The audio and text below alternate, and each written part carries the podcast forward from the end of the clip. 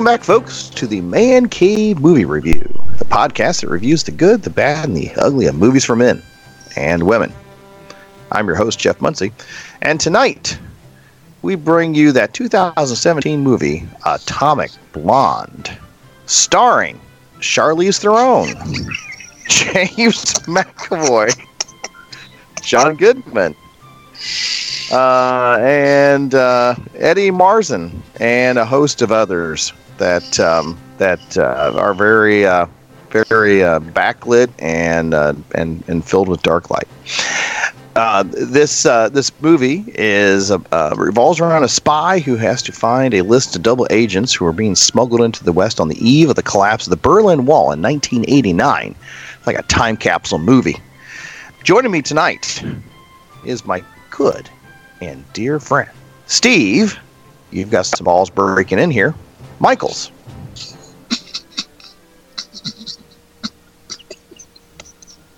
Steve isn't here. He said he Ladies wouldn't be here. we've we've we've reached a point in this podcast where we now have I now apparently have somebody on the production side and and and and doing I've dreamed of this moment really. I've really I know. you know, Steve's I- making the big bucks. I- he's just he's making the big bucks doing the production side of this and uh, He's our producer. apparently all he does is hit record and then he walks away and he goes on with his knife probably Did you not dinner with think that was what was going to happen? He said he was. He said he was going to hit the button and then go get a beer. He's doing it. He wasn't joking. That's what he's doing. No, no. I mean, he means what he says and says what he means. All right. Jesus. Anyway. All right. Well, he has failed me. Surely not for the last time. All right. Um, also, well, I I hope he's still here with me. Uh, also joining me tonight is my other good and dear friend, Ken. I'm my own bitch now. Roni. Welcome to the podcast, Jeff. I brought your shoe.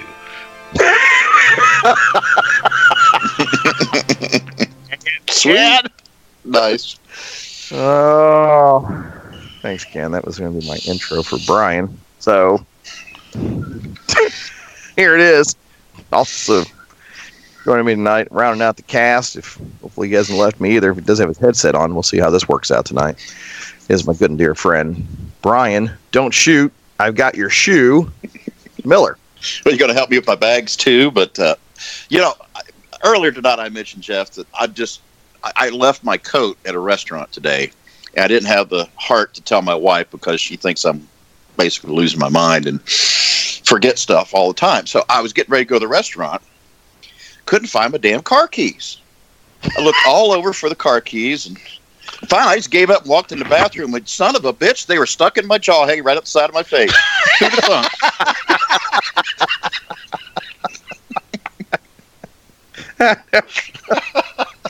Oh, yeah, I mean, I um,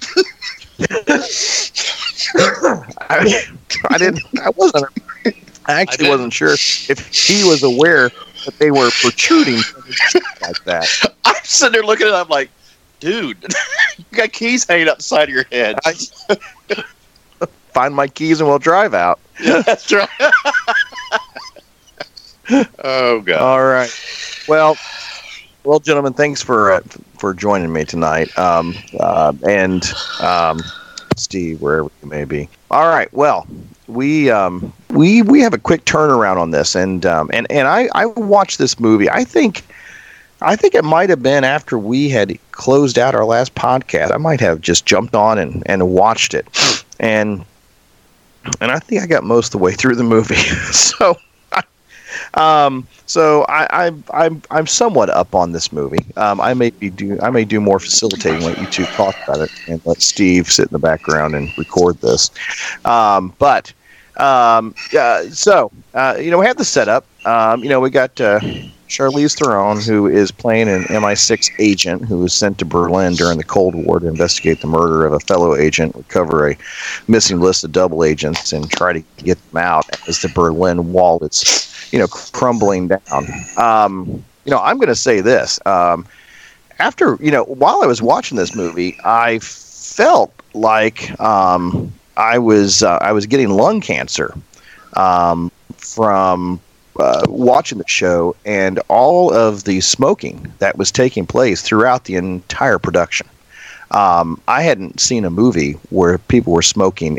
It seems like on such a, I mean, just I mean from from word go in this movie. I was just uh, you just don't see that much anymore. Well, except the Maltese Falcon, you saw it. Well, I mean, in 2017, you don't see that. Sure, Um, I was kidding.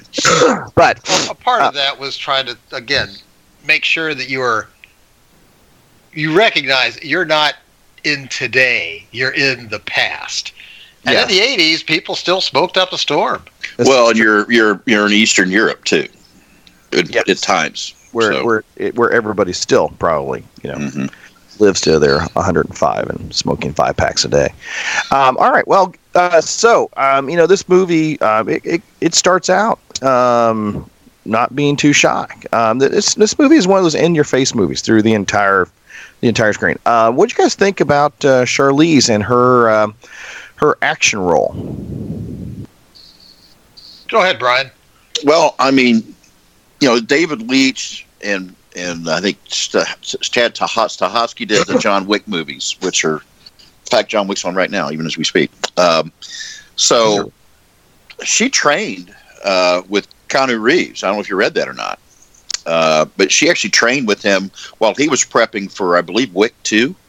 Um, so. Uh, you know, I mean, that's kind of what you're going to get with Leitch. I mean, this is his first movie he got credit for directing because he's an old stunt guy. And that's kind of old. He's 44 or something like that. But I mean, he comes from that background. So you see his name attached to a movie. It's it's going to be a movie like that. It's got a lot of action in it. So I was not surprised. And I think I read somewhere she had like I don't know, like eight trainers, some crazy number of trainers. Um, so it was this was going to be an actioner. There was no question about it. So I, I I wasn't shocked when I realized who was involved. Let me say that. So that's kind of my initial reaction to the action of the movie, Ken. Yeah. Well, Ken, and I'll. I'll, I'll throw in that uh, this was like it's sort of a uh, one of those personal preference movies for Charlize Theron. Uh, you know, a lot of times actors and actresses they'll be in a movie because basically the studios are putting it on and they approach the person and say, "Hey, why don't you be in our movie?"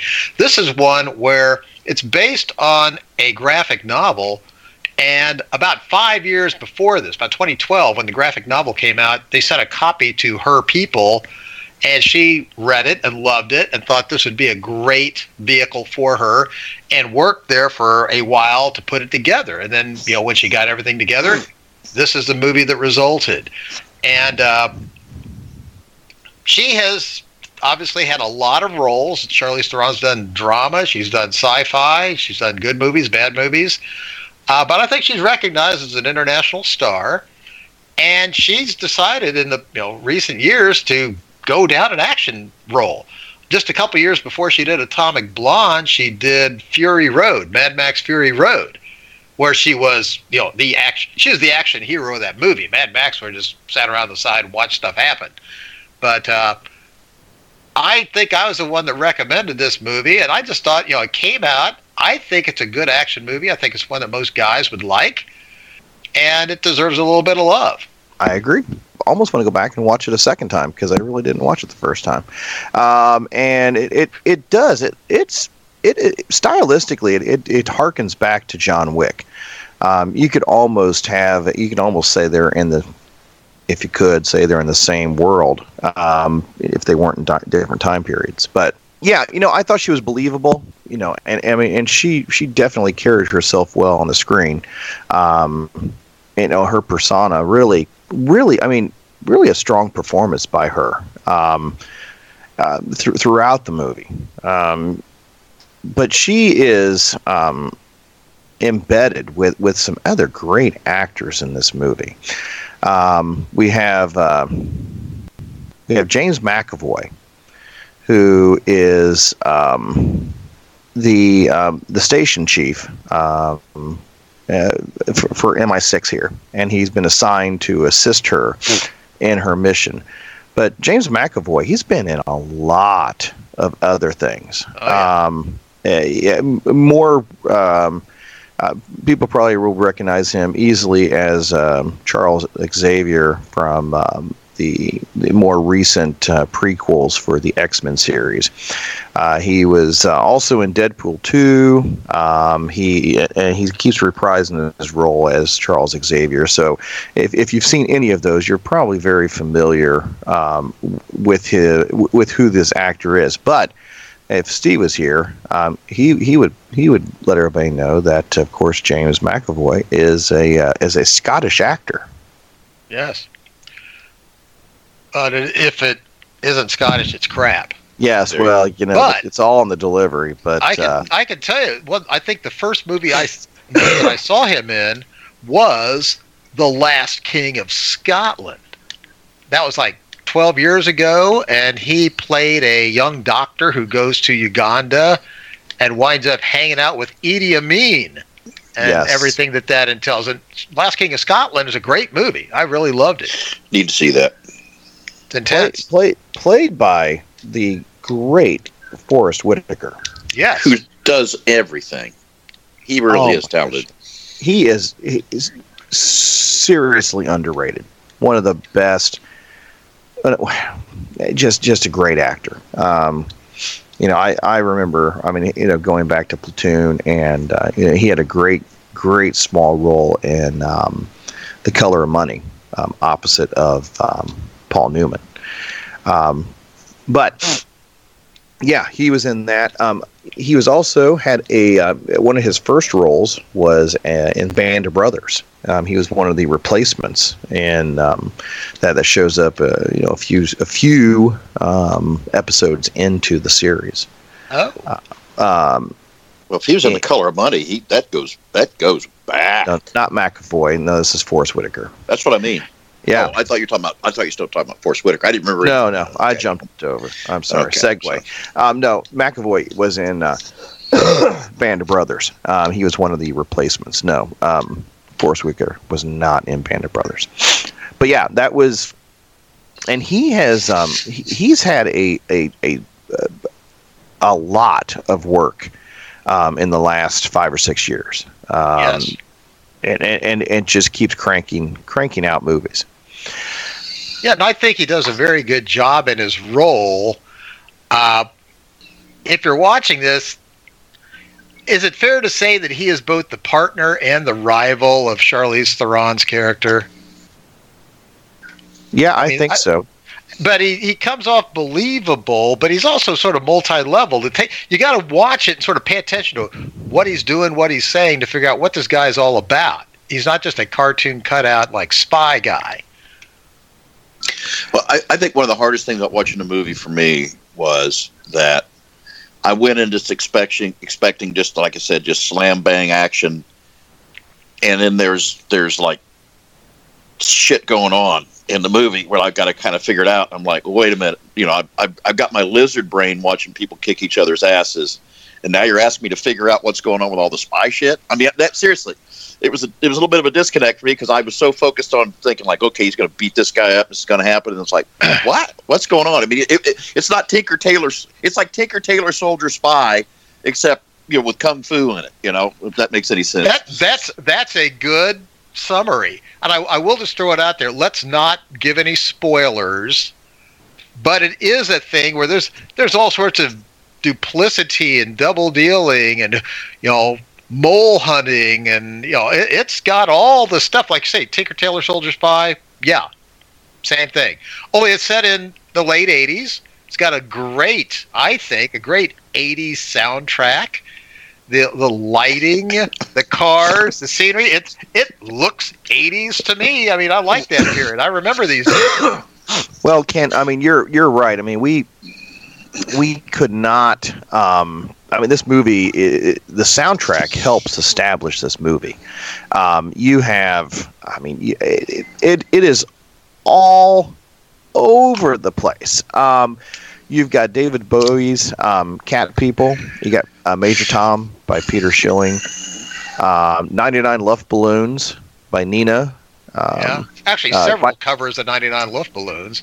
Uh, you know, there are, yes. Uh, George Michael, uh, one of Ken's favorite, Der Kommissar, is in this uh, movie. Um, the the flock of seagulls, I Ran, Yeah. and um, Which of was early '80s, actually. That was, early.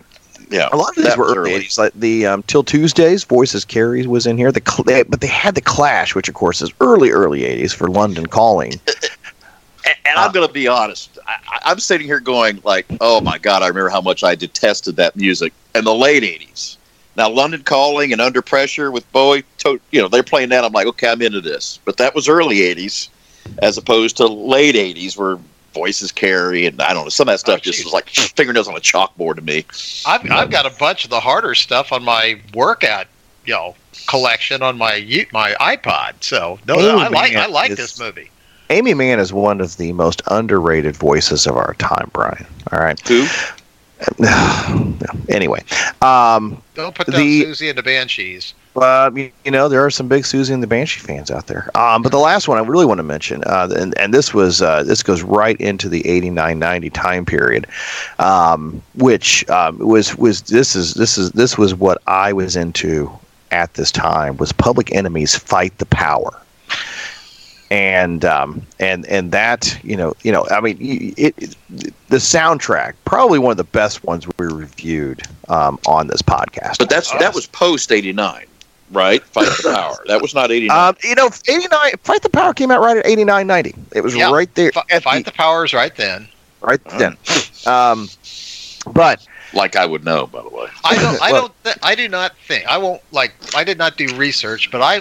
I'm pretty sure that all of these songs were out when the Berlin Wall fell. yes, The, the the only one that wasn't, for my reading, was Fight the Power. It was not out at exactly this time. It might have been out a week later. I don't know, but every all, all the rest of these songs were were either prior to or contemporary with the Berlin Wall fell. But that wasn't. But again, it might have been the very next year. Again, you you couldn't do wrong in my boat just by turning on the movie and using it as background noise and listening to the, the music because it sets the scene. They work the music in perfectly, I think, to set the scenes and atmosphere. I, I just want to. I just want to have a point of order here. Um, the uh, "Fight the Power" song that was released by Public Enemy um, for uh, the, Spike Lee movie "Do the Right Thing" um, came out in the summer of 1989. Okay. Then it, Uh, I will just tell you fell this, in the fall. So Jeff. I, I read it on the Amazon thing that went with the movie. That's where I got that And information. what does Am- what does Amazon know, Brian? Come on. I don't mean, know. it's like it's. I mean, it's, it, like I like I'm saying, I still Intro listen to. Johnny Cash and Waylon. So what the hell? I, I I'll never I've never not Jeff listened to Bezos Johnny again. Cash and Waylon and Willie well, I Merle. I still, I still, I still play Public Enemy every now and then. Um, all right. Well, anyway, so yes, great soundtrack. Um, and and it, it everything everything I think is probably recognizable to probably most of our listeners. I think most of our listeners were, uh, and if you're if it, if a lot of those things aren't, I would encourage you to a go back and listen and watch the show, listen, and b go check out the music because it is great. It was gr- the '80s were were, were a great period for music. I, I mean, some of the you know God, I'm such a different, I'm such a different world than you guys are. I mean, I'm serious. I like Bowie and I like the Clash, but I'm like, okay, that's it. Nothing else. uh, yeah, yeah. All right. There's a reason we- people smoke back then. We are very cosmopolitan, unlike Oh. you. Here we go.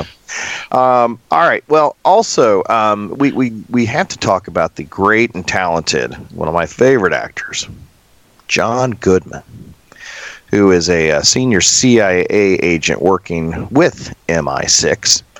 Um, and you know, one of the things that you'll notice, because 2017, of course, John Goodman has um, has, has worked on his uh, on his body in the last uh, you know probably five to eight years, and he has slimmed down quite a bit. He's gotten a lot healthier. Um, but uh, you know, people are going to know him from a lot, a lot of things. Um, uh, yeah, and one of my and more recently, just right before this movie came, have you guys seen Ten Cloverfield Lane by chance? Somehow I missed that one.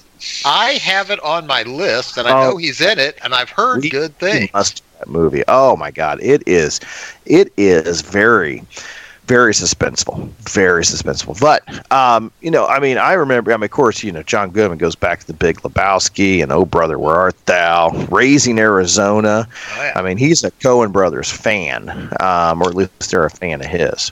I, I, Um, of I guess I, I- I know it's not a man cave movie, but Brother Where Art Thou to me is one of the funniest damn movies I've seen in 30 years. I will say it is a man cave movie. I, I love that movie. I refute your hypothesis. Okay, well, no, I hey, I'd love to do it. I'd love to do it if no reason in the music. But anyway, Brian, Jeff, I, I Brian, interrupted. Keep after going. after our last podcast of the great love story of Humfer Bro- Humphrey, Humfer Humper Humpy that, Wheeler. that one guy too, and uh, and that one girl. Um, you know, after we Bergman, and, that, and that one girl. and that one girl, I don't remember her name. Um, but um, you know, and uh, clearly we we have opened the door um, to. I, I almost thought tonight we were going to do the Notebook or something, um, or the English Patient. Um, I figured that was going to be high on your guys' list of the next love story movie to bring onto the podcast. Um, you, you did notice that there was a quick as time goes by in there tonight. This movie, right? there was. That's right. It set the scene and was appropriate. It was. That was. Uh, it was at the uh, 37 minute mark, if I'm not mistaken. Yeah, it, it brought it brought the action down to a more intimate space. reaching halt. Um, all right, but yeah. Anyway, Well, I, John, I like John Goodman, and I thought he was he. you bought him in his roles, but I'll also say if you're fall if you're a listener and you're watching this for the first time and buying into Brian's Tinker Tailor Soldier Spy complex conspiracy analysis of this movie, you got to pay attention to the scenes where John Goodman shows up. Because it's uh, not uh, uh, it's not obvious at first glance. the I'm watching it, and, I, and I'm thinking, like, man, this guy's collected a free, free and easy check here, you know, because he's not. What the hell's he got to do with anything? And he has a lot to do with everything, as it turns out. By the way, the guy that got the free check was whoever's playing C in the movie. He just sat there behind a screen and watched him the whole movie. And finally, he said about two lines into the movie, and he was done. I'm like, God, what they pay him for that? Yep. oh, that was James. That was James Faulkner. Yeah. Yeah, No, but he- he, didn't he- do anything the whole movie. Well, Yeah. that wasn't his job. His job is again, he's the head of the department, just trying to figure out what the hell went went on. Eddie Stiff could have done that. That's my point. Well, I think he did Any proper job. looking British guy. He did a Well, fine job. Um, hey, you know but, me. by by the way, uh, Goodman, I think may have been the only American in the movie, literally. Uh, I mean, Toby. Jo- You know, I'll mention a couple names. Toby Jones, who was Sherlock, Tinker Tailor. Kobe Jones has done a ton of things. I think he probably did Harry Potter too. I could be wrong, I- but I a great think most- British actor. Yeah, most listeners would know him as the evil doctor from the uh, Avenger movies. He's the- Correct. Yeah. the uh, ISIS or well, not not Hail Hydra. He's the Hail, the Hydra doctor. But he did a very. I bought him, and I thought his. There's a lot. He has a lot of. He's in Tinker Tailor Soldier Spy. He's playing the same kind of role. Yeah, Actually. no, he's very good at play. He's playing a mid-level, high-up sort of uh, intelligence agency manager, trying to again trying to figure out what went down in Berlin. Half of this movie, well, most of this movie is flashbacks. It, it is. Yeah. And And, so and they're jumping flashbacks. both sides of the fence too. East, Yeah. west. east, west, north, south. But Toby Jones is he he has some. His interviewing sets up some funny scenes unintentionally. I think you know. The first Well- movie I saw him in was uh, when he when he uh, was playing Truman Capote in uh, Infamous. Well, he would he would That work. was his, that was his first. That was his first role. Wow. Well, another actor I'll mention is Eddie Marsan, eh, who Yeah, played. Uh, he was the guy that uh, had memorized the list. Uh, Marsan, actually, for a lot of American viewers, they might know him for Ray Donovan on Showtime. You ever seen Ray Donovan? Love that show. Well, he's his Well, brother, who's got. yes. Uh, but he's a Brit. He was played uh, Jonathan Strange and Mr. Norrell. In fact, I saw him in Jonathan Strange and Mr. Norrell, which was on BBC. It's based on a novel, and, and like a, a week later, I'm watching. I, I, I'm watching Ray Donovan, and I'm like, "Is that is that the guy that played Mr. Norrell?" I'm like. "No, it can't be, because that guy's about as an American as you could be." No, It's once Nope. again, it's the brilliant English acting. Uh, Yep. So I mean, in this movie, obviously he's a bit player, but I'm just telling you, you, that that guy has got some incredible range. And if you like Ray Donovan, you will know he's got some incredible range.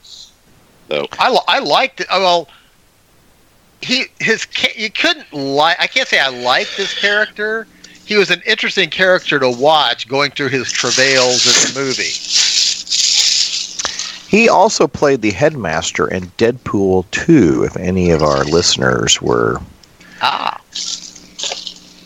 Well, if anybody anybody watches Ray Donovan, he is he is as prominent a guy in that series as anybody, and I think he's great, brilliant. No, he is. And and that show is really good. It's a great show.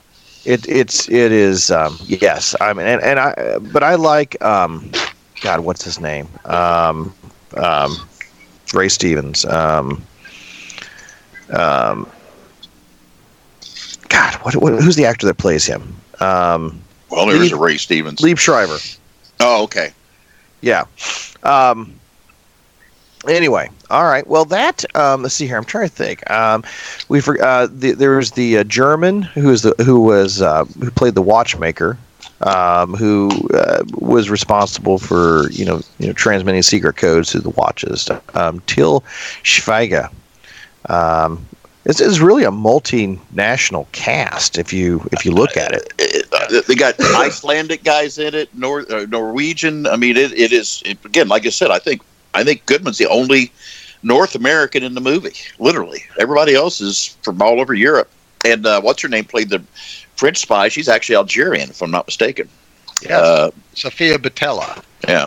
I, th- I thought she did it. She was an interesting character in this movie. I, I did like her role. Again, at first she's she's kind of intimidating. I don't know. She's kind of a, an unknown force out there. You see her, she's lurking around, and then you get to know who she is. And it's like, yeah, she's she's an she's good at what she does, but she's also out of her league, and it shows. And so, Well, as duplicitous as some of the guys who are in this movie, anybody's out of their league. I mean, oh yeah, Machiavelli would be out of his league. yeah. Ken, uh, an, an interesting factoid about the movie. When it started out, the movie said that the Berlin Wall had been up for 28 years. And I, I'm just going to make some commentary here, real quick. But the Berlin Wall was something that had existed my whole life. And I never thought I would ever see a point when there was not an Iron Curtain. Okay. And so in 1989, it goes away.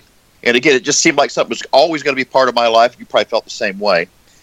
You know, it's been the Berlin Wall it has been longer since the Berlin Wall was down now than when it was up. Yeah. Which terrifies me to think that that, that well over half my life now there has not been a Berlin Wall. Well, and that it has is- been down. for listeners, I mean, if you are younger and you don't understand what Brian's talking about, it's the truth. If you grew up in the 60s and the 70s, it was just a given that, you know, there's the Soviet Union and there's the US and there's NATO and the Warsaw Pact. There's this this Iron Curtain, this this Berlin Wall, and it's just the way it is. And then all of a sudden one day we're sitting there and boom, it's gone. It Gone. started it's like you know, two months earlier, there was as solid as can be, and all of a sudden, boom, everything's gone. It, it was a, It happened a- quickly. it happened very fast, and that's that's uh, maybe a little bit of why I was attracted to this movie is just a movie set in that time. But at the same time, all those events are just kind of a backdrop because it's really not about this movie is not about that. That's a side story. It's background, but it's not the driving force. Would that be fair to say? I agree. Well, I mean, it, it, it's a, it's it's the setting. It's a complicated setting of chaos, where they're trying to do. You know, everything's starting to sort itself out now. Know, I mean, shit's happening. Spy. I mean, you really do have to think. I mean, even though the movie isn't about this, you really do have to think that people had to be in a sheer freaking panic if you were in the spy business at that point in time, because if you had done anything, anything that you know was maybe dubious from your loyalty side, the files are going to open up and people, were- you know, people are going to say like, "It's about damn time I took care of that son of a bitch, and now's my chance." You know, it, it- you know, you were at risk. because there were no rules at that point in time. Yeah, I mean that's that's the whole part of the whole thing with the uh, Stasi agent character in here doing what he did, because again, the world was changing. Everything he had spent his life doing was vanishing beneath his feet. It was like sand disappearing, and he was just trying to take care of him and his family while the getting was good. And that's again, that's why I thought his character was. I didn't I didn't really like his character because I knew in the end he was a Stasi agent who'd been oppressing people. Uh, I'll, I'll just put in a plug there. If you've never watched the movie The Lives of Others, you should. Lives of Others is all about a Stasi agent in about like 1985, just a few years before this, and the moral quandaries of like spying on your own people and oppressing them. It's a good movie. Do, do you feel they did a good job of keeping pace and being able to keep everything straight as far as the back and forth? And um, do you feel like they lost you at any point? I, I, I again, I, I and I, I uh, let me say this first of all. I'm a big fan of Leitch and what he does, and as we're as his partner with, I, I like those guys a lot. Um, but it, and again, I admire what they try to do here. But if I have a criticism of the movie, and it, it, it is a criticism, I had a hell of a hard time following it. And maybe again, maybe it's because I went into it and I'm watching the action, and my mind is thinking. Like I said, I made the joke about the, the whole lizard brain thing. It's just like, okay, let's it's fight scene to fight scene. Well, all of a sudden I got to think about something. So it was difficult for me, and it, and it made it disjointed. Now that may be my problem, honestly, uh, but it's, it felt disjointed because I had a hell of a time between the action and the very complicated spy story going on here. I mean, it was a. I mean, Ken, this really was a. This thing had twists right until the last twenty seconds of the movie Yes. and and it's it was hard for me to follow because of that. It's if Steve was here and had seen it, he would say it's not a movie that you can leave the room to go make a ham sandwich in. Agreed. It's the thing is they're all there. Now I can I'll say that the Jeff, the first time I saw this was maybe a year ago, and I I was exactly in the Brian the mindset that Brian was. I'm just going like, oh, this is cool, kicking ass, oh spies, you know, oh you know, intrigue, and then it gets towards the last 20 minutes, and as things start shaking out, go, whoa, I didn't see that coming. Where what? Up up up. But then Yeah, I- to watch this mo- to get ready for the podcast, I watched it a couple days ago, and then I watched it again, and I'm going, okay, yeah, it's all there. The the Leitch and Theron, Theron, uh, it's production. She actually, this is her movie. I mean, She's she- on as a producer. Yeah. She's on as a producer. I mean, she put she really this was a project of love for her, and it's not like stuff just happens and boom. It's like it's there. What they're saying, what they're doing, all the clues are there to what's happening. But as a viewer, you get sucked into these brutal, well choreographed fight scenes and just you know spycraft scenes. Yeah, you know, I've got to say the the fight scenes over the years have really evolved to things that I'm sure are not hundred percent real or accurate because you know, that that the, the the goriness of you know actually killing people is like far worse than what we can put on the screen. Um, but I thought it, it was you know the I, I thought the action in this movie was was was pretty was pretty well done, and and and, and I had to say that there were times I was I. I I had to kind of rewind back because I'm like, I missed something. I have to go back here. Um, now, again, like you, Brian, it was like, well, half my attention was on the movie, half of it was not. I mean, you, this is one of those movies I think you really have to watch. You can't be doing something else and having your attention diverted because you're going to miss a lot of key things throughout the movie. I, I think you almost got to watch it twice. I mean, I, I think it- you're right. Yes. I, I, I watched it for the first time, starting around six o'clock, and I really paid attention. I mean, I'm taking notes, paying attention. I'm stopping, and, at that point in time, I'm like, God, I got to get this thing done by nine thirty because it took me almost three hours to watch the movie. It's a two-hour movie, but there's just a lot going on. And and later when we get back to evaluating the movie, if I'm going to have a criticism, it's going to be that it's maybe it was it's more than what you can almost sit and take in, you know. But and it got you got to understand. I love the old Tinker Tailor Soldier Spy, Smiley's People stuff that was done back in the late seventies with uh, uh, with uh, Alec Guinness. Alec Guinness. I mean, I love the slow paced, very cerebral spy movies. I love the action stuff. So to a point, this had everything I wanted in it, but it you got to work. I mean, you got to work. I mean, you can't. You, you go in this movie and think you're just going to eat a bunch of popcorn and sit here. No, you got to work. you got to work on this movie. There's, again, you really do. It, Well, it's I'm- not I'm just a simple say- action movie. If if if you just want to see a bunch of good fight scenes, this movie has a bunch of good fight scenes. Yes. And this movie, I think I commented on it in a, in a prior podcast. You know, a big, I don't know, problem. I don't know what how to describe it, but a thing I a problem I have today is the hundred pound chick beating up two hundred pound guy trope. You know, the the little action girl that just kicks ass constantly, which is in all kinds of movies these days. And this movie is guilty of that on one level, but on the other level, Charlize Theron pulled it off for me personally. I mean, they number one, she trained and trained and trained, and I mean, they they got pictures of her. I mean, she's got delts out the wazoo and biceps and everything. Um, and she takes a beating. I mean, by the end of the movie, she's just her body's just a mass of bruises and everything else. So it's not like a lot of movies where you know they just kick ass and that's it.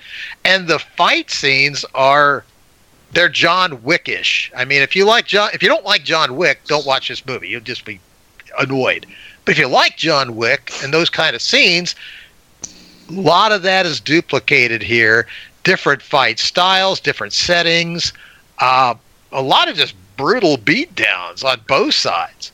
I mean, that's that scene where, I mean, I'm not going to name it, but like, I happen to remember what a good old fashioned Bell phone weighed and felt like, and the idea of getting that smashed into my face would have the effect that it had in the TV in the in the movie. Ken, I, I actually totally agree with you. One of the one of the issues I have with so many movies where where we're trying to I don't know I don't you know for whatever reason we're trying to say like this 99 pound gal is going to pound this 250 pound laden full of muscle kung fu expert and just flip him over his head and it looks like something that Popeye would do with Brutus you know just bam bam bam bam you know the physics don't allow it for one thing but in this movie, you did. I, I agree with you. You watched the beating. It's not like she was taking a guy and just flinging him over her head and you know just waylaying him. You know, it'd, be, it'd be like she had a knife or she had a screwdriver or she, or she had keys. but you know, but and, and and and it was mutual. Both people were taking one hell of a beating. Uh, actually, the Wick movies, the Wick movies are more wham bam dead boom. You know, the the site the fight scenes typically in the Wick movies were very quick. You know, he he killed ten people in five seconds. These are much more protracted fights. Uh, and again, you know, again, I I hate that thing that you hate as well. I just I I don't buy it. You know, it's one of the issues I have with a lot of modern movies. I'm like, hey, you just can't do that. I'm sorry. I understand we're trying to make everybody feel like people can do whatever the hell they want. You can't do that. But I did. I came pretty damn. I mean, I'm not saying they were not guilty of it at points, but I, I like you said, okay, I, you know, I'm not, I'm not too far from being there on this. Yeah, So- I will say there's two movies that, although they use that trope, don't have a problem for me. One is this movie. I totally bought Charlize Theron's victories, although you know they're they're pretty impressive to watch. And I also the other movie where I liked that trope was uh, Serenity, where River Tam beats down the Reavers. But then she had her own excuse in that movie, so I, I buy. I'll, I'll, I'll, I'll let it go. I'm with you. On the other hand, most people in their physical prime are going to be there for a, a, a fairly limited time. Yes. um, and so you're you're even even the men. I mean, once they get into their forties, I mean, like you look at James Bond, and quite honestly, he should not physically be able to do the things he's doing in his fifties. Um, it, it's well, what, just what do you mean? James Bond's never turned fifty. well. I mean, how old is Daniel Craig? Because he's James Bond, right? No, he's how old his- is he? Well, in his fifties, I'm pretty Yeah. sure. I mean, and he's portraying a guy that is sort of in his fifties, right? Mm-hmm, mm-hmm. And so, I mean, you just, I mean, you know, when you watch Sylvester Stallone in his 60s, you know, trying to run after an airplane, and I can't remember what terrible, which one of those terrible movies, terrible, by the way, um, the expendable movies, where, I mean, Oh. it looked like, I mean, it looked like a toddler could have outran him. Um, you know, I mean, there's a there's clearly a degradation in ability at that point, but you know, most women um, I, I I took some martial arts for some time, and uh, and and I can say this: most seventeen to twenty-seven year old girls, women, um, were just so much faster. They may not have been stronger, but the amount of times they could put a kick to my head and you know and me end up not being able to block one or two of them was enough to knock me around on the mat. And so, you know, you look at if these, you know, if we're going with this MI6 agent has been, you know, physically trained to do this stuff. I mean, with the right training, I mean, she, you know, she's not going to be able to go toe for toe, which she really didn't do. I mean, she had to use her physical agility to be able to put herself in a winning position. But if you're going to do this and you're going to be either a small dude like me or you know uh, an, an agile fast woman like her uh, you know you're you're you know you're going to have to use your strengths to counter what all these you know these hulking men are able to do. Well, I, I would say this as somebody who in high school probably in the half mile ran one of the I don't know probably that year one of the four or five fastest half miles in the state. I I, I would have won the women's Olympics. Uh, uh, you know, at that point. But hear me out though. I mean, there's more to this story. I would have won Are the women's Olympics. Al Bundy? I I, I threw the the best. No, but it, it, it, it, it's a it's a no, it's a conversation somebody's had about how a, a, a, top end high school athlete could win the women's Olympics. A- A, top end high school in the state or in the region, right. male. But here's the other point: a year after I got done running college track, I hadn't fucking ran a mile. Some chick who'd been just picked up running, you know, a year later could kick my ass. So the point is, is, is to the point everybody's making. Th- those periods which you are good are are somewhat limited, and you have to keep it up. So if you are literally, and here's my other point: if you are a woman and you are working at the at the nth degree at the Olympic level in your field, you could probably kick some normal dude's ass. No, no, back that up. You can kick a well trained dude's ass, quite possibly, but you just won't. You know, somebody who's at the pinnacle of his abilities, you're not going to beat them. And there's going to be a lot more men who can be there than women, just because of the body mass and so forth. But yeah, I mean, some average schmo who's like just a fucking street thug carrying a gun, yeah, you might beat the fucking shit out of that guy. you know? Yeah, no, I just to keep talking. This movie did get a lot of pl- uh, press, a lot of reviews commented on the fight scenes and the choreography, and again the John Wick style action. Uh, I think it stands out for that. But just to repeat, I think we're all in agreement. We kind of buy it. Uh, it's, I do. it's, it wasn't like it was painless and effortless. I mean, she won a few, she lost a few. She she there's a lot of blood. Okay, but then also James McAvoy. I mean, not just her, uh, the French operative, when she got into a fight, I mean, she was totally outclassed, but she still put a little bit of hurt on her assailant. Uh, same again. Everybody in this movie had a fight that they lost, pretty much. Yeah, no, I agree. It, it, it, I, to, again, I, I like you understand. I like the director of this movie, and I like his partner, and I like the Wick movies. I like, and again, I, I'll be real. I like the guys' histories. I just think they're interesting guys, how they came from, and where they where they've gotten to. Uh, and so you know, and I I went in there. The, the first fight scene, I'm it's, you hear in my head. There's this big sigh. It's like, oh, here we go again. You know, the trope. Yeah. And that's not the way it went down. I mean, not totally anyway. I mean, again, I bought it. I bought it. Yeah. But I'll put the challenge out. Did you guys hear the Wilhelm scream that they worked into one of the fight scenes? 32 minutes and 51 seconds. It was the guy with the rope around his neck. Yes, I wrote down the. I wrote wrote it down. I heard it. Wasn't that great though? Yeah. Yeah, that's what she's for. About a minute before she jumped out the window with the rope around the same guy's neck, if I recall correctly. I didn't know if you guys caught it or not, but it's I was, did. yeah. I wrote it You down. know, it it it is it is so jarring when that thing comes on. Um, it can almost take me. I mean, unless it's in a Star Wars movie, I mean, it's almost going to take me out of it.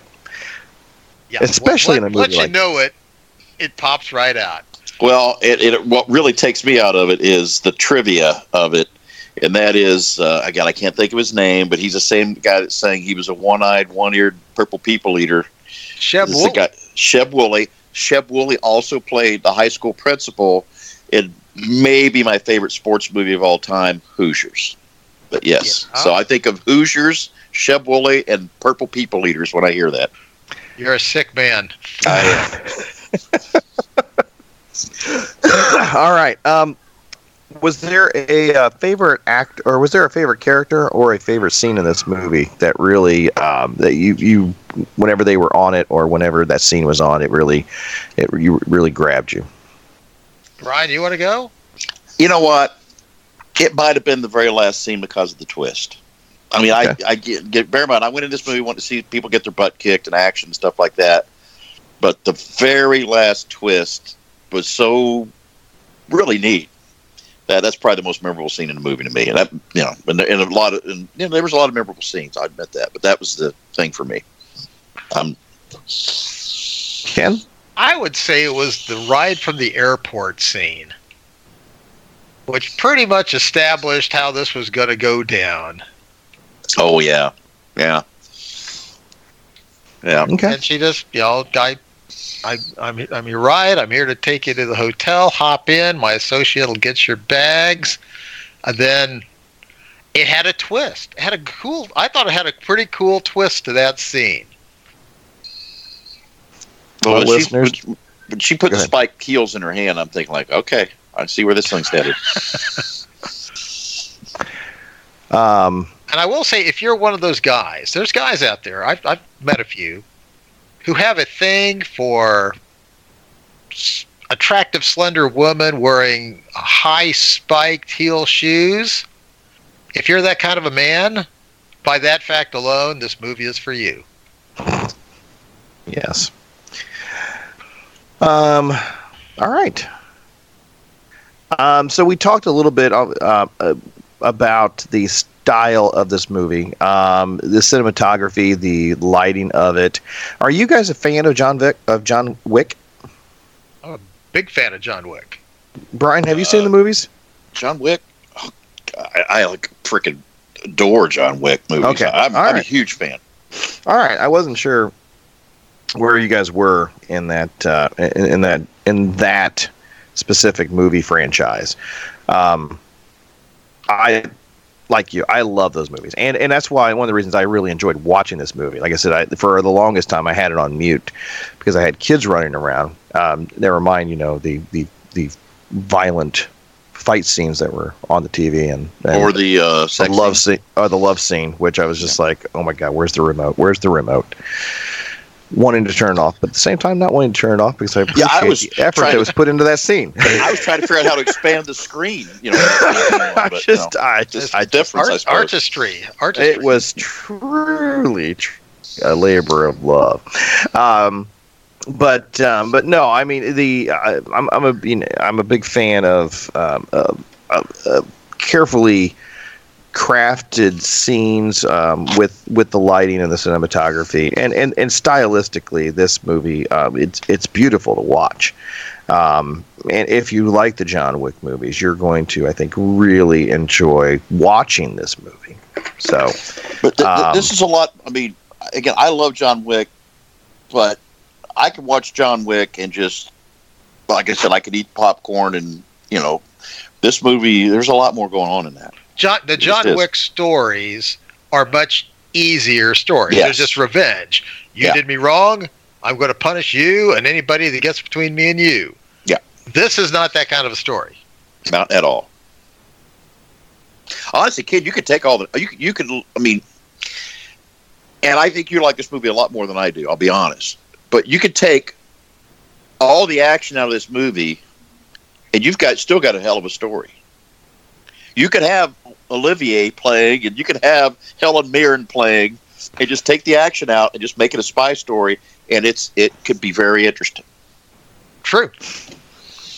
Well, but that's that's why those spy stories are a little easier to swallow because that's more when you when you have those nuanced spy stories that's that is more in line with what actually happens in the world Oh, sure. you you typically don't have you know a body count that is in the 20s and 30s that is that is not going to go unreported um, Yes. you know you don't have people you know mass chaos in the streets and it not make headline news right we just don't you just typically don't see that it just you know especially when you have government agencies behind it um, Well, that's what they want you to. Ah, there it is. Tinfoil hat came out. Yeah. Um, know, the world right. is not the world is not James Bond. I mean, It's- it's it's it's, it's, actually probably boring middle-aged guys, balding, that are you know stealing the agriculture reports and faxing it off to somebody in 1989. That's that's probably what the real spies were doing back then. By the way, you know that I mean that that's one of the reasons I I I enjoy um, clear and present danger. You know all the all the actors that were carrying out the the the physical um, engagements, uh, those were the those were the pawns in the game. You know, you you ha- and, and that's what happened during that time period, right? I mean, you had the CIA and you had other agencies, you know, working and positioning. But a mil, you know, a, a firefight military engagement that that's not unusual. You know, people driving through the streets of you know whatever Berlin, you know, sh- you know, shooting, you know, driving through grocery stands and you know shooting the place up, um, you know, waylaying, you know, innocent bystanders. Again, you, you you know you don't hear that. You know, I mean, hell, if, if Hollywood was doing, you know, it was accurate. I mean, you know, one of these would be going on damn near every weekend. Yeah. Um, but anyway, like all I right. said, though, maybe they are, and they just don't let you know. maybe, maybe. What I will make, you actually brought up a point that I brought up in a prior podcast. I, I mentioned this movie a couple years ago, soon after it came out. I think we were reviewing For Your Eyes Only, talk about Bond movies and just the trend in Bond movies. And, you know, there's been this buzz amongst Bond movies of, well, we need a female James Bond. We need a black James Bond. We need a gay James Bond. We need, you know, a non-British gay James Bond. And I threw it out like, well, you don't need to do a female James Bond. This movie is a female James Bond movie. it's a lot deeper than a James Bond movie. It's deeper than a James Bond movie, but it's you don't have to have James Bond being No, I agree. hero.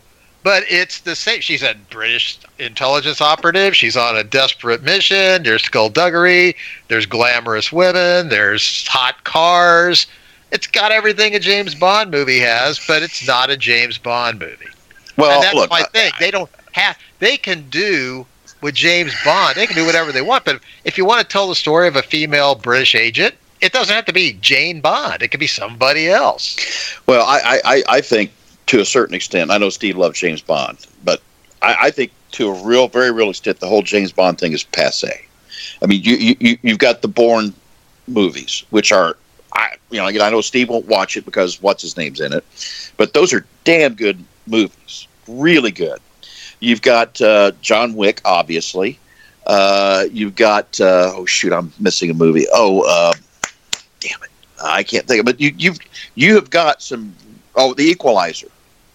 Oh yeah. You've got some really good movies that have been done in that genre, and they're honestly they're a shit ton better than some of the more James, the James Bond stuff that's been out there in the last few years. I mean, I and I do agree with Steve. I mean, I, I do think Casino Royale was great, but uh, honestly, I'll take any of the Bourne movies.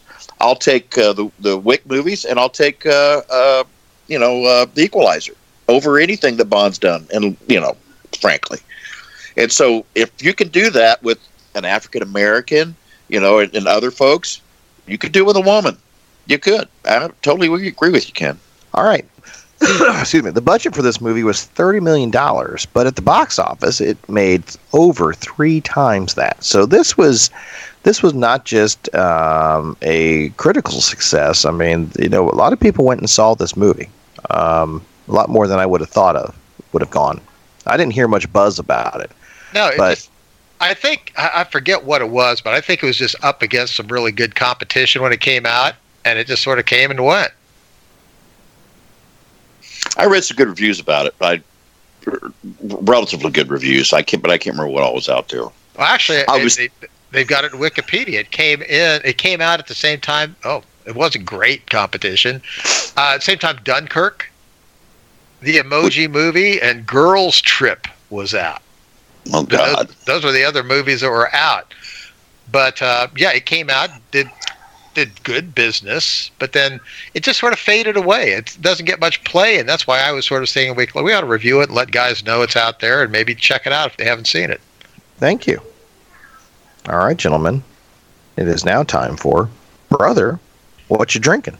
All right. I know that this is a, uh non-school night, school night, um, but um, what uh, what uh, what is sitting on your uh, table right now, Brian? Let's start off with you.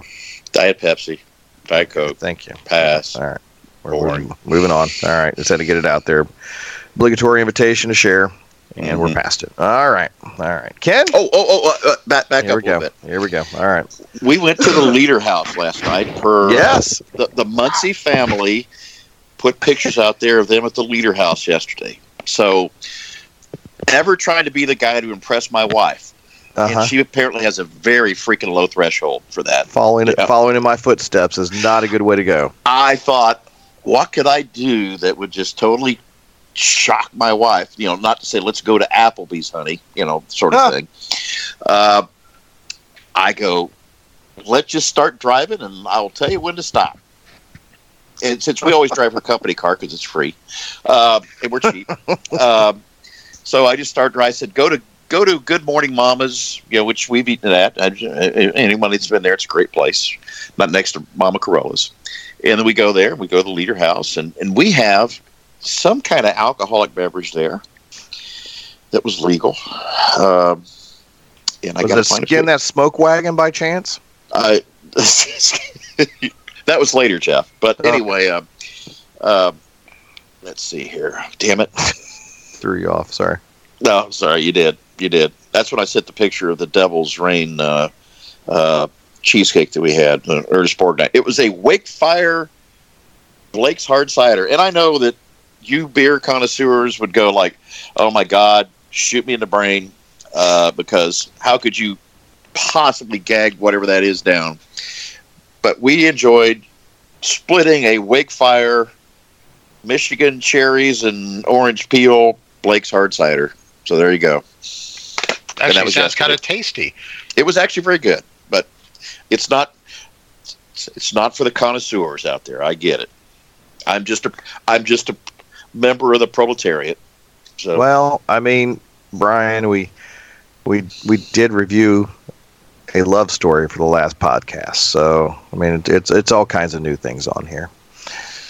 All right. Thank you, Brian. Let's go with uh, Ken. What uh, what say you? Well, I can honestly say that I was inspired by this movie, and as I was out doing my pre-Christmas shopping today, I picked up a bottle of Jack Daniels. what? But being Oh, further inspired by this movie, my beverage tonight was Stoli vodka and Diet Coke. Because in this movie, if you're watching this, those two liquors, I, I think they got product placement dollars for it. But Charlize Theron, I think it's fair to say she basically drinks Stoli vodka like a fish. The whole aside from smoking, her character is constantly just pouring glasses of Stoli and chugging it down. Um, yeah, as we all should do. And I, and I did see my empty glass. See, that's that is good. All right, thank you, Steve. What are you drinking tonight? Steve's not here. Oh, okay. All right.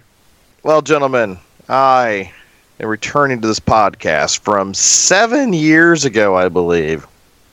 Hopping Frog. This is the line of beers from Hopping Frog, Hopping Frog, and tonight, and they, I, God, I, I remember this is back. I, I think our first year.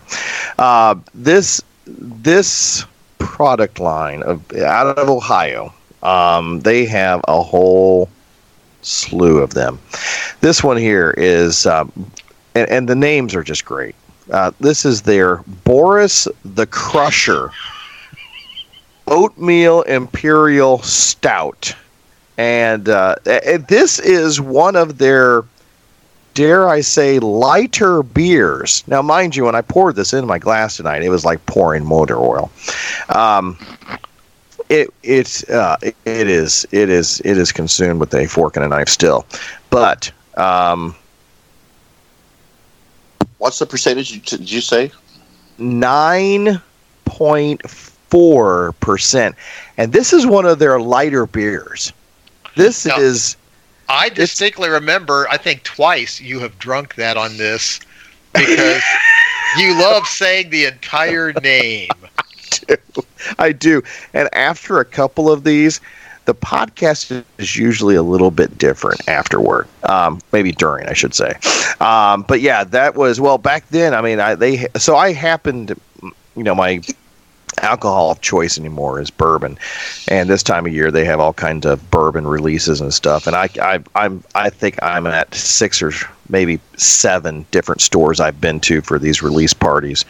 Um, we went up to one in Carmel not too long ago, and um, and I and I walked out with nothing, or at least I thought I was going to. And then I happened by, and they were carrying the whole line, and they used they they had some of the bigger ones. The um, so this is just uh, 12 ounce, but they had some of the 20 ounces. Excuse me, and and um, and I and I thought about grabbing one, but I thought, you know what? After about 20 ounces of this, I get a little loopy on the podcast, so I probably should not partake. But anyway, um, it's still a just a hell of a solid beer. It's it's it's hefty and um, and and great. So that's what I'm drinking. And uh, Steve, uh, you know, we'd love to know what you're drinking, or that the podcast is just still recording. So anyway, well, gentlemen, um, and with that, that's going to bring us to the top 10 of 2017. Ken, I know you're ready. I am. You're 2017 wasn't long ago at all. Professional. No, But actually, when I look at these movies, and we're like, this is two years ago. It seems to me like these are more like five years ago. It seems like they're farther back. At number 10 was Wonder Woman with the gorgeous Gal Gadot. oh my um, God, That's showing on TV tonight, even as we speak. Oh, it's, stunning. I like I like Wonder Woman. They did a Never very saw good it. job with it with her and her. It's good. I- I, I think went- you'll like yeah. it. I went and saw it. I was it, totally fine. You know, as a kid, I never liked DC, so it's hard for me to watch DC. Other the Batman movies, I thought were awesome, but I just, I, I, I'll be real honest, guys. I'm just kind of, I, I love Marvel and the Avengers. I'm just kind of tired of the whole thing now. Well, they have oversaturated the market with superheroes, but they didn't have many in the female variety, and Wonder Woman does a very good job. Nice story, a throwback story. Again, I love her. She's got a lot of charisma and character. So, uh, well, Brian, if you notice, I mean they've they've kind of been on hiatus. well, they Uh, finished. I- well, they finished the Avengers, right? Yeah. I haven't Well- seen the last two Avengers movies. I mean, you got to understand. I love the Avengers. I love Iron Man. I mean, I, I mean, I, I was a collector as a kid.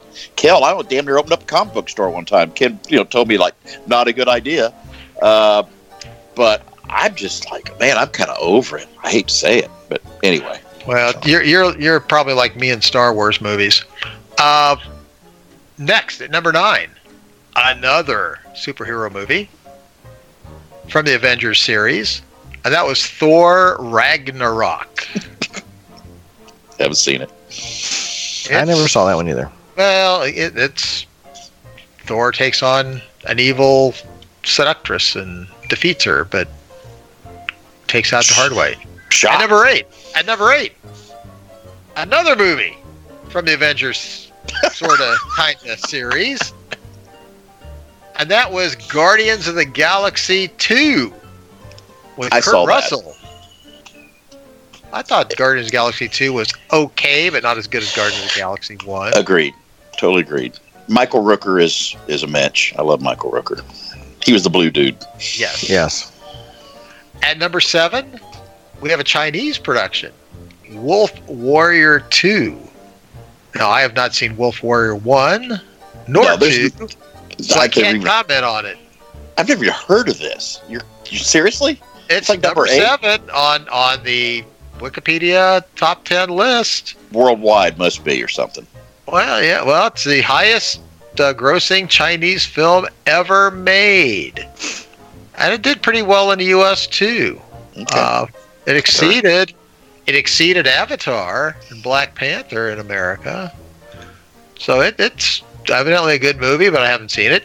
At number six, another superhero movie from the Avengers genre, Spider-Man: Homecoming. Never saw it. I think you know I've said it before on the podcast. I like the Tobey Maguire Spider-Man movies, and then it's like, okay, they did three of them, and they're pretty good, and then like, it seemed like about two years later, it's like, oh, we have to reboot the series, That's and then pretty about much two right. years after that, oh, we need to reboot the series. It's like, okay, and you're just getting ridiculous now. At number five, uh, it's Jumanji. Welcome to the jungle. I've not Never seen it. any of the Jumanji movies, I've never seen a single Jumanji movie ever. but there. Well, I saw a little bit of the old uh, Robin Williams one back way back in the day, but they're coming out with another Jumanji movie. People are evidently evident, entertained by him. So, oh well. Yeah, I've never seen one. Have you seen any of them, Jeff? Um, I did see the first one. Um, I my boys wanted to watch it, so I, you know, sat down with them, and I was actually highly entertained by it. Um, W- There a I- new Jumanji movie out right now? there is a new one with the with the with the new actors, which of course you know includes The Rock, Jack Black, the the girl, sorry, the woman who plays um, who plays the sister of um, Gamora in the in the Guardians of the Galaxy um, the actress that plays the sister, who's that blue mechanical, I can't remember Yes. her name, um, is actually uh, one of the stars in in the um, Jumanji movies. And um, and then there's some blonde girl. I don't know who she is, where she came from. Um, kind of forgettable. Um, actually, she's played by Jack Black, basically. Also, what's his name? Um, the the new um, um, comedian, um, short guy, um, Kevin something? Kevin. I think so. Kevin. Um, Kevin Hart. Kevin Hart. That's exactly who it is. Kevin Hart Yeah. is also in this, um, and and they do. Uh, it's it's it's fun. I was surprised. Um, I was I, I, I went into it expecting nothing and came out laughing a lot. Um, but I haven't seen the new one. The boys went the other day to see it, and they said it was uh, they, they they liked it. Said it was entertaining. So um, it was just released this last week. Um, I, I have to go through a point of parliamentary procedure here, um, and I would be remiss if I did not say this. There, there seems to be some hijinks going on on Rotten Tomatoes that, um, being a lot of these movies artificially elevated on their ratings, especially on the audience side of it. Um, and, and I'm just not going to be surprised if five or ten years from now we find out that there, there's some sort of manufactured um, ratings that are going on out there that you know people are encouraged when they come out of the theaters to um, go on and immediately review and are incentivized to give positive reviews for some of these movies. Because I have never in my life seen so many movies rated so high by the audience at one time. Now, that's not to say they're all, but when you've got most movies in the 80s and 90s, um, I'm having a hard time believing that that's that that's what audiences true truly believe. But I could be wrong. I could be wrong. Maybe we're just in the best stretch of movies in the history of movies right now. It, it's it's most Russian. of them are- it's Russian troll farms. Jeff. You know, it could I, be. I mean, I'm just serious. They're out there. Ask Hillary. I mean, it's Russian troll farms. They're they they changed the world. So there you go. I mean, uh, I'm sorry. I'm sorry. Uh, I mean, shit. I mean, uh, rant wh- over. what's what's the movie that? Uh, oh, you call it Fishtar. Fishtar. Uh, fish? you know, Ish, Ishtar. You know, there we go. Or Fishtar, which would be uh, Waterworld. Uh, yeah. you look at those ratings, and they're probably up over eighty percent these days. So, I, I do think that. I mean, again, a rant, real quick rant. Ad Astra, ninety plus critics. Audience gives it like a forty-three, uh, which is a legit rating for Ad Astra, just for the record. Uh, but I do think the audience thing is absolutely prone to manipulation. There's no question about it, and. Uh, I don't. I won't trust the new Star Wars things because there are people that hate it, that've never seen it, they'll vote against it, and there are people who've probably never seen it and want to love it, and they'll vote for it being great. I think the whole audience thing is is here's kind the thing, Brian. At this point, You you've got people out there that have left like five word, five star reviews, like greatest thing I've ever seen, and that's which it. movie you're talking about? I'm talking about Star Wars. Okay, Um, you know, and I've talked to people that have gone to see it, and by far, most of the people that have gone to see it have have not been, um, have not would would not give this a five star review. Um, w- It's- I just anyway. it's um, become political uh, with a lot of movies at this point in time. It's, it's It's- unfortunate. Well, and a, a big, there's a lot of money riding on it. So it, it, it, uh, honestly, you know, if if, if ten or if if if five dollars at stake, I'm on a street corner offering guys free beer. You know, literally. Um, but you know, tens of millions of dollars are at stake. You bet I'm gonna. If I'm a somebody's gonna profit by it, I'm gonna try to manipulate that system. You absolutely, as long as it's not I, illegal. I, I don't think it's something to say it could be happening. It is happening. yeah, and agreed. it's pretty much set. So you can go on you can go on the internet on YouTube and search around, and you can find all sorts of people put, putting out their theories on this.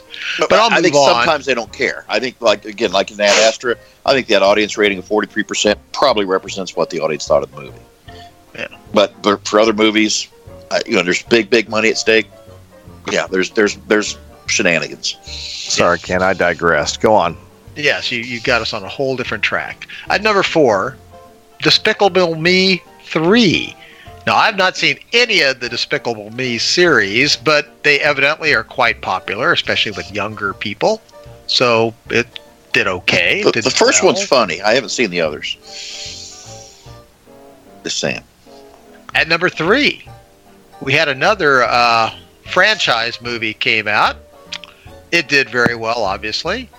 Uh, and one of the noteworthy things about it is it starred Charlize Theron, the star of our movie we're reviewing. And that movie was The Fate of the Furious, the latest in the eighth in the uh, Fast and Furious series. Not not quite the latest, you know. She I was know. in a Fast and Furious movie. That's why I backed out. I started to say the latest, then I had to back out and say the eighth. It's not the latest. Yeah. Have. Shh. Yeah, she was in Um, this. She's the she's the uh, nemesis sort of in this movie, if I remember correctly.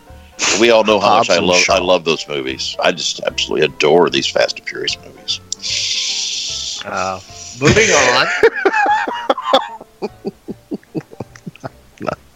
I'm not biting. I'm just I'm not I biting. was, tr- I was trying because, as you might recall, I, I got Jeff so off the last time. You, you The, sure the guys in the white, did. the guys in the white shirts were showing up with in a stretcher.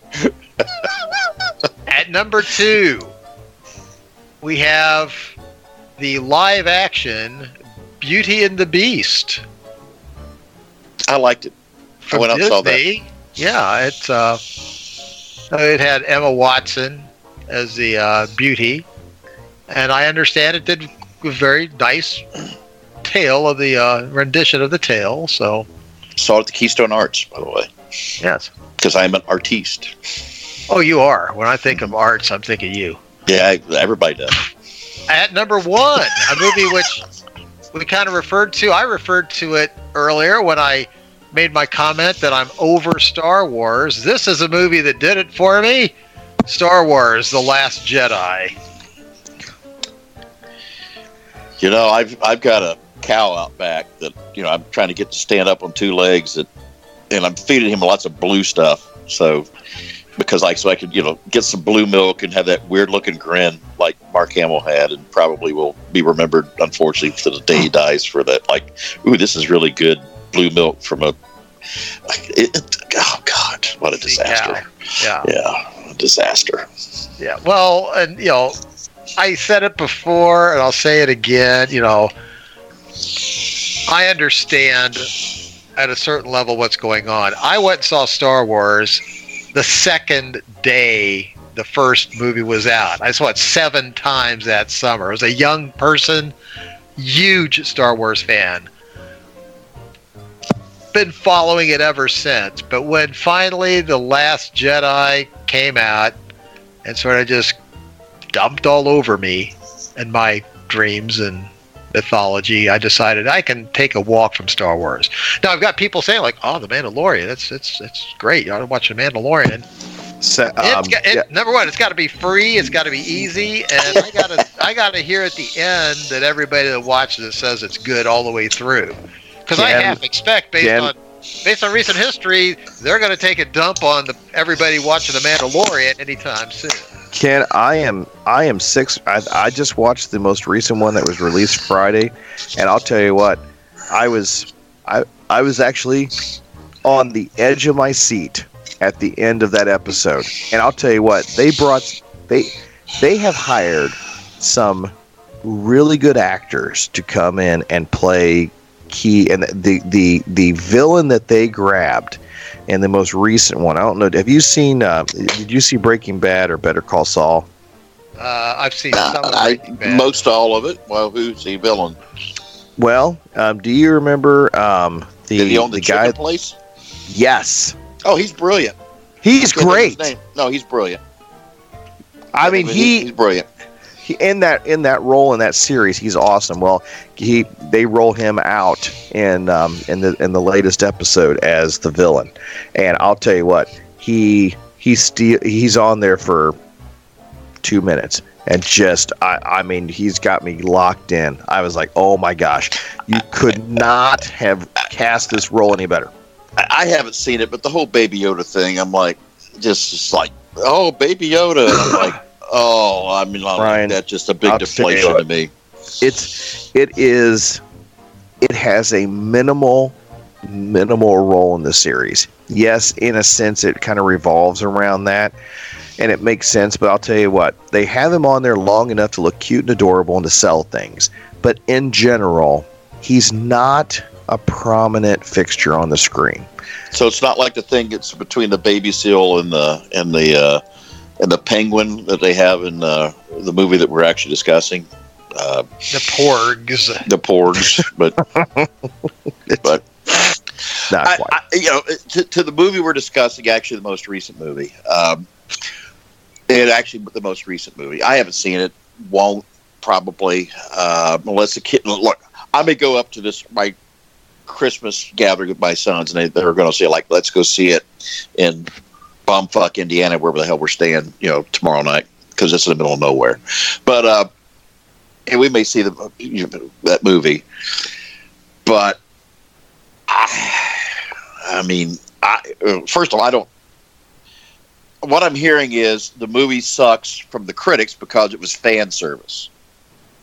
So it's like they they got back to what the movie should be, but now we don't like it because they're trying to do a movie the fans like. So the movie was doomed. The new movie was doomed. Now again, we're talking about the movie prior, but the new movie is doomed because it's going to get hit by the people who got burned out, like all of us did by this movie from 2017, and all the critics who wanted more things uh, like 2017 are going to be upset because of what's fan service. You know, you're you're servicing these people that watched the movie in 1977, and you, you just made it a debacle. And uh, so, anyway, I'm done for sorry rant. but He's a But I saw broken- that, and I saw that, and I shell thought- of a man. Testify. I I'm not bitter about it because I don't care. They they've the, Dis, when Disney bought it, they showed a they can do good work if they want, but they don't really care about putting out a product that I'm going to be interested in. So Well, Jeff, Jeff, what I would say real quick, The Mandalorian. There's a guy named Dave Filoni who did Star Wars Rebels, and I think he was a lot to do with Clone Wars as well. That guy should he should he should be doing the Star Wars movies, just for the record.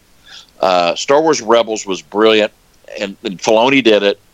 Uh, he brought in the uh, the whole Thrawn character, which by the way is great character. Uh, But- one of the between him and Darth Maul, one of the you know one of the best character, uh, two of the best villains they've ever had. Well, you could thank Dave Filoni for The Mandalorian. And uh, that guy, again, I understand he's an animation guy. He should be, he, they should just like, here's a Star Wars franchise, Dave. Go. Instead, they didn't. But that's that, that's why The Mandalorian is so great because of Dave Filoni, who is their animation guy. So, I got to just comment. I was just talking tonight. My friend Chris was over. and by the way, guys, And- just for the record, let's just keep going here because this is an interesting conversation, and I think people want to hear this. Well, So- uh, no, I don't want to spend all night, but my, my friend Chris was over, wants to and it. somehow he raised this Oh, topic, and it's tied into what Jeff just said. What they should have done is they Disney had billions of dollars on the line. They should have said, "We're going to hire, we're, we're going to put on a contest for the best writers in Hollywood to come up with a three movie arc." Of compelling Star Wars action, use the old characters, use new characters, tell a great story. And I put out to Chris, it's not that this can't be done. Straczynski did it with Babylon 5, Mhm. with escape doors and you know, if this happens and that happens, we lose this actor, and we we turn change the story this way. But Totally agree. a arc that was going to get done and a compelling story. I now not I mean, maybe not everybody loves the story, but you can't sit there and say it's disjointed and doesn't hang together, doesn't make sense. It all hangs together. But you are correct, Jeff, and correct, Brian. It's very clear Disney didn't do this. They just had their crew of top men with J.J. Abrams write up a story to start it. and women. Hand, handed it over to a different director and his own crew of top men to write the next step. And then Abrams had to come back on, okay, well, I got a disaster. I got to fix this. And how do I fix it? They screwed up. They, they just did. But I got to back up a second. I think we need to get off this topic, wrap up. I agree. Why the hell? Are we wrap talking up. Why, you know, why did, it- why did almost Jeff, it's almost why like we need another show off? again to rant a rant about this again. Well, Jeff let us drew us astray. It's all his fault. it is my Jeff's fault. Total My fault. But, but we got to get back to the '80s Berlin spies, kick-ass fight scenes, What number are we Stoli counting down to? huh? What number are we counting down to here? Oh well, we're done. Are we done? We've been done. I've been waiting for you guys to move on. What the hell was the number one movie? That was it. Star Wars, Oh, jeez. Sorry. The missed last, the last dead, the dead Jedi or the I dead Luke Skywalker, whatever the his name Excuse was. me. Ah, I Sorry. did my job. It's now up You to know, you to look, to save look. this. it doesn't take rocket science. And I look, I'm going to toot my own horn here. but but when Toot. when when when Disney when Disney said we're going to do this. We're going to just have Star Wars movies come out on such a regular basis. And at the time I said this sounds like a horribly terrible idea. That you're going to just manufacture these on sort of like a a uh, a, production style or a um, uh, some sort of uh, manufacturing company style way that every two years you're just going to have something there. Because look again i'm not some sort of inside guy here but it from what i know from movies sometimes things take time to develop and to to polish and to revisit before you have your final piece. And sometimes that's not on a that's not done on a 24 month calendar. And and in the end i mean i I, I was shown to be right. So if Hollywood wants to, to hire me, I, I I'm pretty cheap. Okay, you just got to meet my current salary plus 10, 15 percent, and everybody knows what I make. They're ten or fifteen million. Times zero times zero, carry the zero. Yeah, um, but you know, and and finally they put they put the rope. They they just put, I put the brakes on. They said, okay, well we're just going to have to, we're gonna we're gonna crank out this last piece of crap and we're going to get it out there. But everything else is going to be put on hold until the, we can revisit exactly, and we'll have a commission put together to figure out what went wrong. Of course, for the longest time, they didn't admit what went wrong. And now, if you start, They even J.J. Abrams come out. never admitted said- what went wrong, Jeff. Well, they, no, they, they pointed fingers and they blamed everybody else. But now J.J. Abrams actually came out. There's enough articles out there now where he said, you know what, everybody was right. They their their their their viewpoint of the mistakes that were made is valid. Now he hasn't touched the, the Rian Johnson piece, but I think Rian Johnson might have come out and said that that you know the Last Jedi was crap. But anyways, Ken, we got to get back on track. Yes. Yes. All right. I, I think there needs to be an asterisk by this episode at this point. Probably. So Probably. All right. And in three, two, one. All right. Thanks, Ken. That was the uh, top 10 of 2017. Seven hours later. All right. I, I, I still think it's an interesting thing that discussion. So well, I think I think to really truly have it, Brian, we have to all go see the latest movie, and then we have to see, Mm. reflect on the whole series. I mean, I think we really have to before we can talk about it. We have to actually see it to be able to have that to reference and you know, we, we I don't want us to be those guys, even though we are those guys who said, you know, this is this is a crap show uh, without even seeing it. I, Uh, I, I, I'm not. Well, first of all, I'm not going to say that. And second, I mean, because I honestly, I, you know, when I look at this stuff, and I've said this again, I try to look outside of all the other commentary. And Ken is looking at me like you're doing this shit again, um, and we are. But I actually think some of the folks that listen to us kind of, kind of actually this is kind of what they want to hear sometimes. But No, uh, but but I may I may see this I may see this movie tomorrow night because if my kids tell me who are now well in their twenties and we got nothing to do tomorrow night in in, in wherever the hell we're going to be tomorrow night somewhere around Rensselaer, Indiana. Dad, let's go see Star Wars. I'll go see Star Wars. And that's part of my what has been upsetting to me is that it hasn't been as enjoyable for me to view because it has become a traditional Christmas viewing for us, which arguably it should not be because you make quality when quality is ready. But Right. anyway, if Brian opens his mouth again, Jeff, about Star Wars, you've got to cut him off I'll, I'll get right because he's that. going to. I can He's- see it in his well, eyes. Ken, to his defense, you're the one that segued it back onto that conversation this last round. Well, So, yeah. yeah. All right. Anyway, okay. Well, let's go on. All right. Thanks, guys. Um, so now let's um let's just um cycle back to um you know what um what are your final thoughts on this uh, great and fantastic movie um uh, Atomic Blonde? Brian? We're going to let Ken do this first because it was his movie. So Ken take it away. I think that everybody listening knows from my review that I like this movie. I think it has a, a good cast. I like the fact that it was sort of a passion project for Charlize Theron. I mean, again, she's worked hard for decades. She's built herself up as an international star.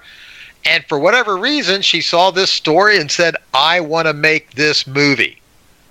You know, and did it. Got the crew together, got, you know, good actors, good visuals, a compelling story, great music. I love the soundtrack. I love just sitting here listening to the songs. Great fight scenes. Uh, I suspect that Brian will be putting down the intricacies of the uh, spy conspiracy plot. It def and I can see where that comes from. I know that if you're going to watch it, listener, and you haven't seen it before, again, you know, again, pay attention.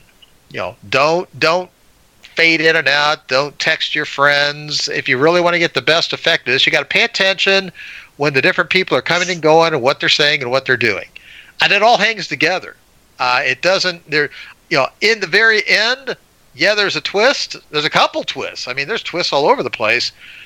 But in the end, especially after I've seen it a couple times, like, oh well, all the clues are there. I mean, I just didn't see it coming.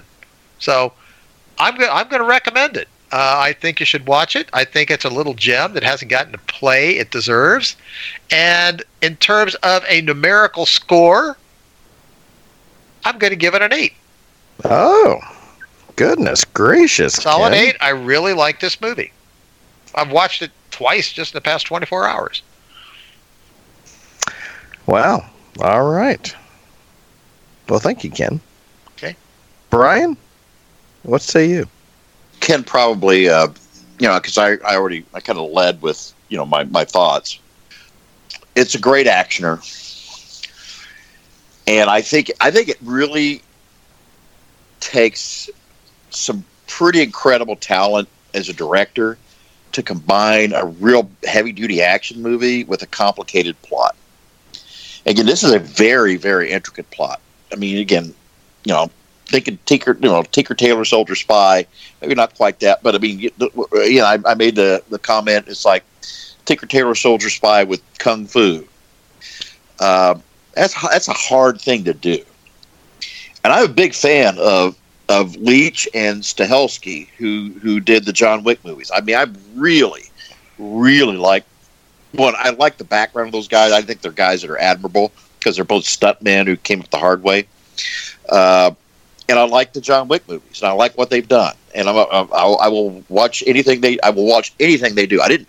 I did not know this was his first directing credit. By the way, Ken was. I was in shock. Uh, I hate the uh, '80s music, other than uh, you know. And again, I'm an edu- educated oaf, uh, but other than the the David Bowie song and the uh, and the Clash at the very end, the rest of that movie, I could just like, oh please make it stop, Lord. But uh, anyway, uh, with all that, and again, I'm not the biggest Charlize Theron person, uh, aside from the great sins she committed by being in Prometheus. Uh, I'm just not. I recognize she's solid actress, but all that said, again, I think this is a movie you got to watch twice. I really do. And if I watch it the second time, my rating probably goes up, just for the record. I'm to give it a seven. All right. That's respectable. All right. Well, um, gentlemen, I um, I I think that um, this movie is it it's uh it's not a waste of time, and I I, I love the look of it. Um, it is it's complicated. It's you you can't. It's not a beer and pretzels movie. You have to pay attention. You have to watch it, and um, and but I think the payoff is I think it's worth it. Um, and and I I'm going to go back and I'm going to watch this again, um, just because I know I missed I missed some stuff. Uh, but I I think if you are a fan of the John Wick genre, I think you're going to be fairly fairly happy with this. I mean, it's not John Wick. Um, it's a combination of John Wick and uh, I guess Brian said Tinker Tailor Soldier Spy, maybe the um, that uh, the Umbrella Club or whatever that group was. Um, it um, probably more in line with that than anything else. But I think, um, yeah, I think you guys are, are right there. I'm, I'm going to give this. I'm going to give this a seven as well. I think it's uh, it's a really solid movie, and I think you are going to have to watch this more than once to really probably catch it. Or I'm just an idiot, which I don't think anybody here is going to disagree with. Um, and um, you know, some of you more adept um, viewers out there probably will just have to watch it once and be like, "Yep, I like it," or "No, it's just trash." So Well, Jeff, Anyway. you're not an idiot. You're just a low grade moron. But That- yeah, thank you, Brian. you're welcome. Merry Christmas. Merry Happy Christmas, Happy, Hanukkah, yeah, Happy Festivus. Um, anyway, um, but all right, guys. Well, um, that's it. Um, I think uh, I think we're going to wrap it up. Listeners, thank you very much for tuning back in. Uh, I want to thank you for returning too. I hope you and your families are having the best holiday season. Or, um, you know, if, if you don't celebrate the holidays, hopefully uh, things are just um, still status quo and doing well. Um, as always, um, I want to thank uh, uh, Frank Beecham for updating the um, the the Beecham Files, we uh, which we affectionately known as the Beecham Files, and um, I want to thank our listeners for um, continuing to follow us on Facebook and to add some comments. Um, this time of year, we always put out some of the uh, Christmas movies that uh, we should see, and right now, um, you should definitely be watching, of course, Die Hard. But as was pointed out um, today, um, lest we forget that um, Die Hard 2 is also a Christmas movie. Um, And we Set. did review it. And we did review it We did. We did. um, set at this time of year. Um, if you did not check out our most recent love story episode, the uh, the the main movie re- review podcast of Casablanca, um, you should go back and probably listen to that and judge for yourself, love story or not. Even though it's listed as one of the top 15 love stories of all time.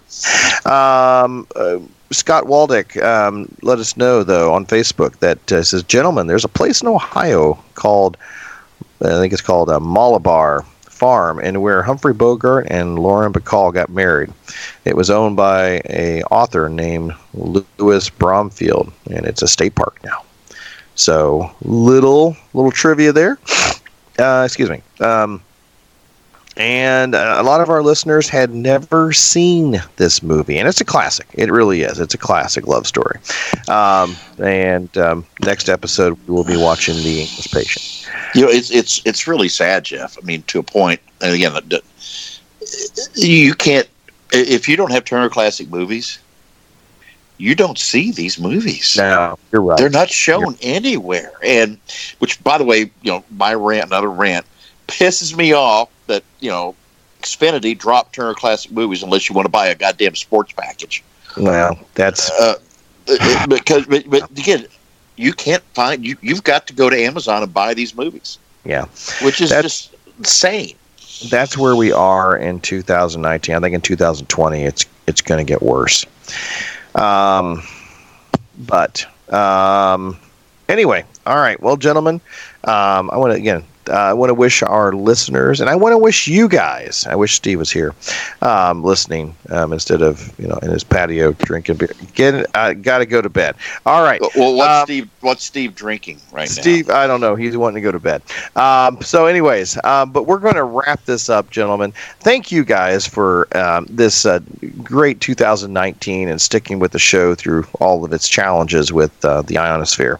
Um, so, Ken, Steve, Brian, thank you guys for uh, being a, uh, a, continued uh, part of this because I, I couldn't do it without you because nobody wants to hear me talk to myself. So, um, with that, we are going to uh, say farewell, adieu, and Auf Wiedersehen to my good and dear friend, Ken. You got some balls breaking up. That's not yours. Which one are you? Oh, uh, Ken. I'm my own bitch now. Roni.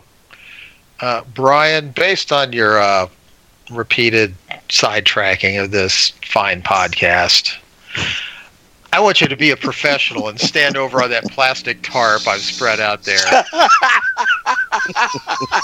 Nice.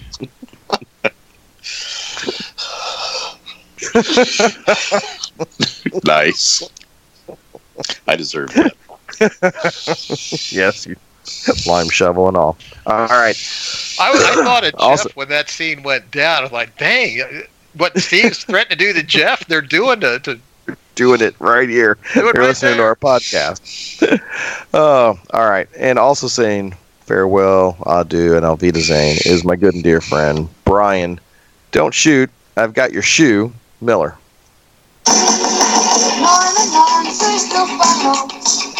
Oh, sorry, I, I was breakdancing. So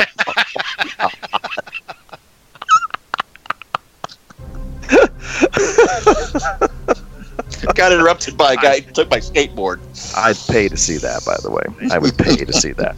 It doesn't pay to be a skateboarder in East Germany, Oh, my God. 1989.